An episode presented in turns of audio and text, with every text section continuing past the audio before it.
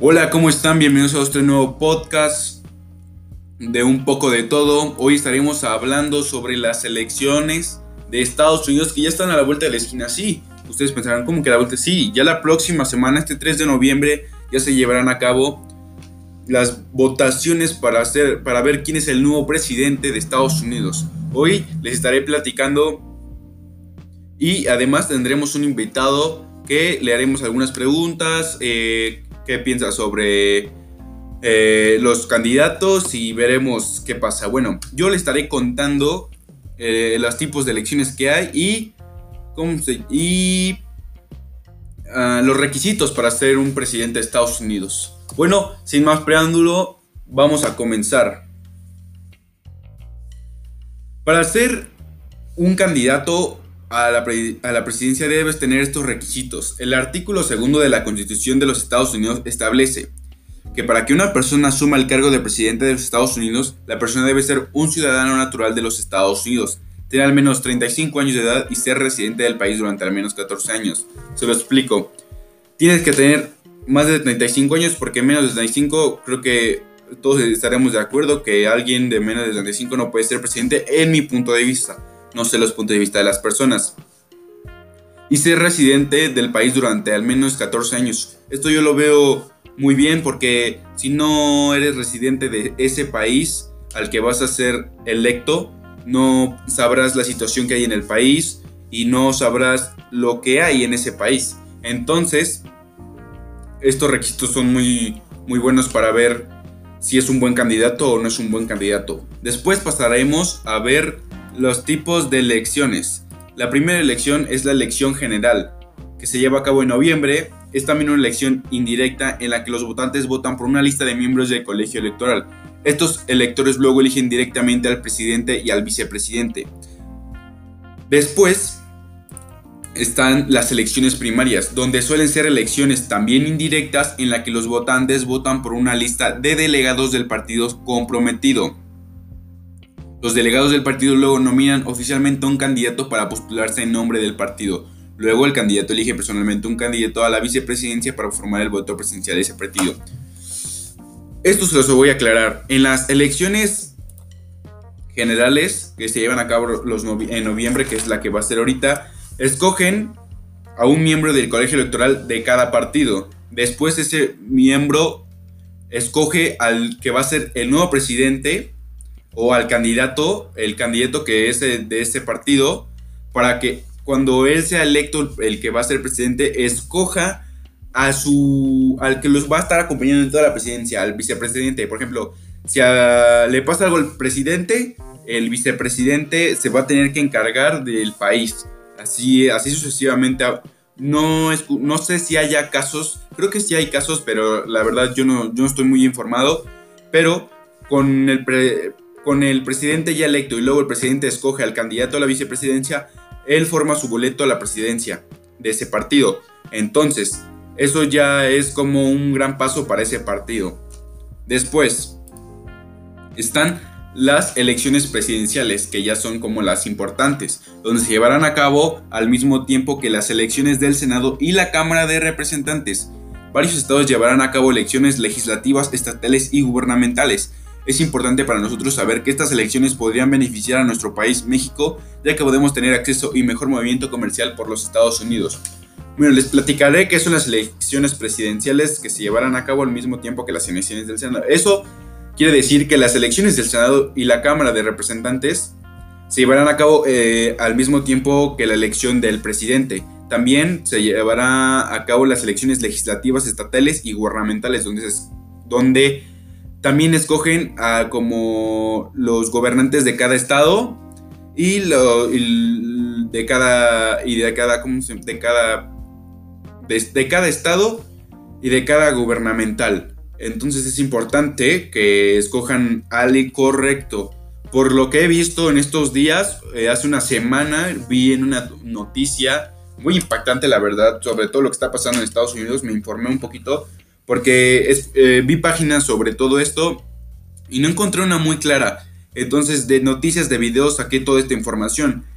tenemos que tener importante lo que dice aquí, que es importante que mm, escojan bien al presidente porque México, que son, que donde yo vivo y las personas que viven aquí, saben que es importante que México tenga un buen acceso, perdón, a Estados Unidos, tanto comercial como como a pues qué les diré, comercial, buen entendimiento entre los presidentes, ah, cosas así, para que no haya problemas entre los presidentes como ahorita que pusieron el muro, es no sé por qué lo hayan puesto, porque según Donald Trump dice que es porque ya no quiere inmigrantes, que ya no quiere que pase el narcotráfico. Eh, México dice otra cosa. Ahorita yo no estoy entendiendo muy bien ese caso, pero he visto ahorita en las noticias que el nuevo presidente podría cambiar. Que es ya sabemos que está en la presidencia Donald Trump y si no me equivoco mal... Ay, déjenme, me acuerdo de su nombre. Ah, Joe Biden. Sí, Joe Biden. Donde vi que va ganando Joe Biden con más del 83% de votos por todos los estados. Y Donald Trump tiene apenas el 13%. Imagínense cuánto la gente lo odia. He visto también en noticias que los deportistas eh, lo tratan de payaso y cosas así. Eso yo no estoy de acuerdo porque pues es tu presidente, aunque no lo quieras y aunque haga cosas mal y todo lo que hace, tienes que como respetarlo en ocasiones, ya que es muy importante respetar a las personas aunque hagan las cosas mal. Después yo creo que ellos, él se dará cuenta de todo lo que hizo. Yo Joe Biden, por en cambio, he visto en noticias que es un buen candidato, eh, apoya a las personas y es lo que le más nos le conviene a Estados Unidos y nos conviene a nosotros, México. También eh, es importante resaltar que Joe Biden tiene un gran apoyo en su partido, ya que han ayudado a las personas en las marchas y todo, y todo lo que envuelve el racismo y todo él está en contra del racismo, o sea que es algo que vemos que Donald Trump no tiene, es racista con los de color y racista con México. Y Joe Biden no, Joe Biden es una buena persona por lo que he visto.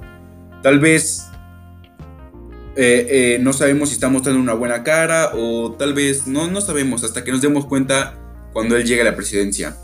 Bueno, ahora les estaré bueno, estará con nosotros un acompañante donde nosotros le estaremos preguntando cosas acerca de lo que piensa y de lo que estuvo escuchando. Entonces haremos un pequeño corte para que entre al podcast y estaremos preguntándole. En unos minutos regresamos.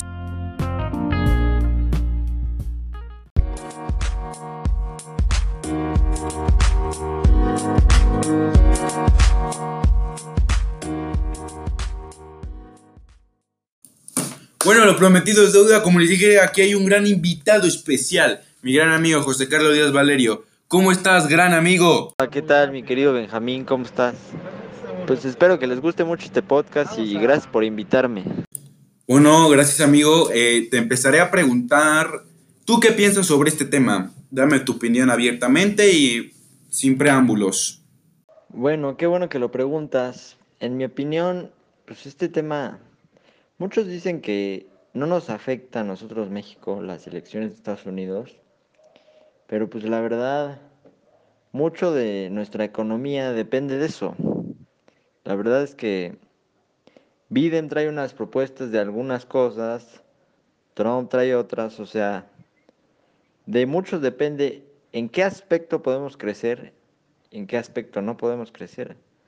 Por ejemplo, Biden está con esto de las plantas eléctricas y todo eso.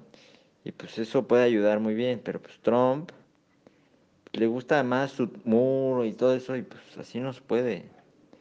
Es muy complejo. Pero si lo llegas a entender, yo creo que nos convendría a nosotros los mexicanos que quedara John Biden.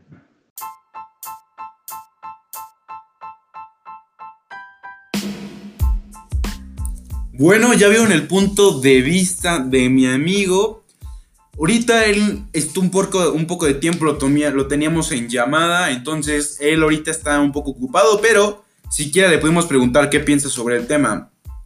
Esperemos que les haya gustado este podcast. Eh, a nombre de un poco de todo, eh, Carlos Benjamín Morales, presentador, y mi gran amigo José Carlos Díaz Valerio en la producción. También junto con Miguel de la Rosa, esperemos que les haya gustado este podcast.